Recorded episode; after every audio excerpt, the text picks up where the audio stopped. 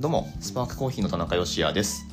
この放送は仙台で自家焙煎のコーヒーショップを経営しております私がちょっとためになるコーヒーの話とビジネスと子育ての両立目指して奮闘する日々の話をお届けする番組です。本日は10月8日土曜日の放送です。はい3連休の初日ですね。いかがお過ごしでしょうか？いかがお過ごしっていうかもう3連休始まったばっかなので、ね、あの皆さんどういう予定があるのか。えー、楽しんでいただければと思いますけれども3連休最終日は、えーと、体育の日じゃなくてスポーツの日ですかね。はい。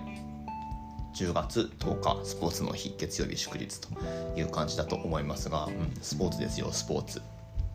まあ、僕は、えー、今年からボルダリングを再開してるわけなんですがあれですね。なんかちらっと何かで見ましたけどボルダリングのワールドカップが今月なんとなんと盛岡で開催されるというあのことになってるらしいです。うん。まあ、ワールドカップなんでねもちろん世界トップレベルオリンピアンももちろん出場するし、まあ、オリンピックよりもワールドカップとかそれぞれの競技のワールドカップとかの方がレベル高かったりもねしますけれども。はい。ボルダリングとあとリードかな？盛岡で開催されるということで。なんかねワンチャンいけるかなと思ったんですけどあの観覧はえ有料観覧ができなくってで無料観覧ができるんだけどそれは岩手県岩手県民だけっていうなんかそういう扱いになってるようですけどはい。まあまだコロナっていうのもあるんでしょうかどうなんでしょうかちょっと分かんないですけど。うんとまあまあでも日本でそういうのが開催されると。はい。なんかあれですねイベントとかそのコンペティションの類ももう普通っすねなんていうか。はい。非常に健全だと思います。ボルダリングね、あのー、来週行けないのでちょっとレベルを維持するのが大変になってくるんですけどこうレベル上がってくるとやっぱね頻度を増やさないとなかなかそこのレベルを維持するのって難しいなと思うんですけどまあ家でできるトレーニングをねしっかり、えー、日々やっていこうかなと、うん、今ちょっと指痛めてるので登ったとしてもあんまりいいパフォーマンス出せないのでね。はい。えー、まあまあそんな感じなんですがでもあれですねボルダリングはい、再開して10ヶ月くらい経ちましたけどまあジムに車で10分くらいのところに行って毎週登ってるわけなんですがまあ産休に予約触れるくらいになってきたところで、まあ、全然ねその全体からすると別段そんな高いレベルってわけでもないし、まあ、中級の上かもしくは上級でもないと思うんだよな3級な微妙なとこですよね。上級の一番下か中級の上の方かっていう感じだと思いますけど。はい。まあでもやってるとそのジムに行った時のその時間だけは例えばまあ再開したばかりの1月2月3月とかその辺りの時はもう皆さん自分より上手い人たちばっかりで、えー、なんかこう言ってもなんだろうな。縮こまって あの登ってたような気もしなくもないんですけど はい。あなんか、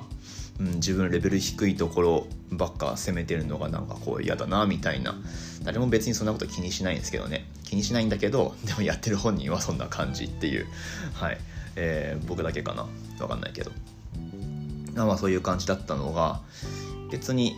まあ、4級になったくらいからそんなに気にならなくなってでまあ先週先週、まあ、最後にやった時なんかはジムもジムもちょっとあのお客さんあんまりいなくて、ね、暇だったっていうのもあるんですけどなんか自分がその時間帯だけは、えー、レベルで言ったら上から2番目とかなんかそういう感じにねなったりとかあでも続けていくってこういうことなのかなみたいな、うん、ちょっと思ったりしましたけどね。まあちょっとずつその進歩はゆっくりだったとしてもずっと続けていて着実にこう成長しているんであればなんかいつの間にかその結構結構遠いところまで来たみたいな振り返ると。で周りを見渡してみるとなんか同じくらいのレベルで登ってたはずの人も、まあ、ボルダリングに限らず同じレベルくらいにいたはずの人も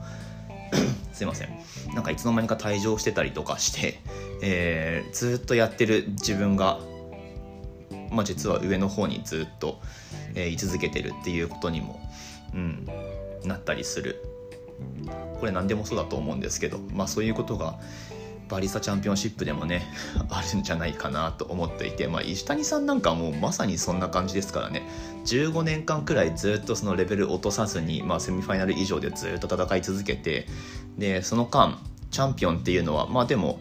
チャンピオンが15人いたかっていうとそうじゃなくって結構あの何回も同じ人がチャンピオンになったりするんで多分78人くらいその間いたと思うんですけど15年間の間にね。なんだけどその人たちっていうのが、まあ、あの世界大会で、まあ、優勝したりとかそこそこの成績を収めたりとか、えーまあ、あるいはあまり振るわなかったりとか、うん、して日本の大会にどんどん出なくなっていくんですよねチャンピオンたちが。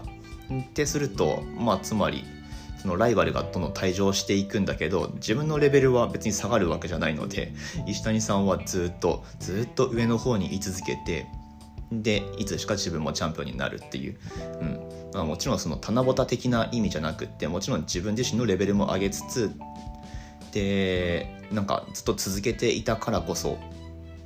まあ、時期が来たっていうかね。たとえ15年かかったとしても。まあそういうことだと思うのでなんかやっぱ続けていくのって大事だなっていうふうにこの間ボルダリングの、えー、ジムでそんなことを思ってました。僕まだ2回目ですからね JPC の挑戦。はい。えー、まあそれでもうちょっとでセミファイナル進出っていうところまで、まあ、今来てると思うので、はい、あの来年もその次も頑張ってやっていこうと思います。えっ、ー、と6分半か。今日もこれでいいかな。今日これでいいような気がするけど。えっ、とまあちょっとねニュース記事というかプレスリリースであのあそうだよねっていうのを見つけたのでこれだけ紹介してでこれはまああの宿題ってことにします。後々これについても詳しく喋っていこうと思うんですけれども、はい、ちょっとプレスリリースを紹介して今日は終わりにしようと思います。えっ、と世界大会の話ですね。UCC グループから世界一のコーヒーブリュワーが誕生。ワールドブリュワーズカップで UCC 台湾の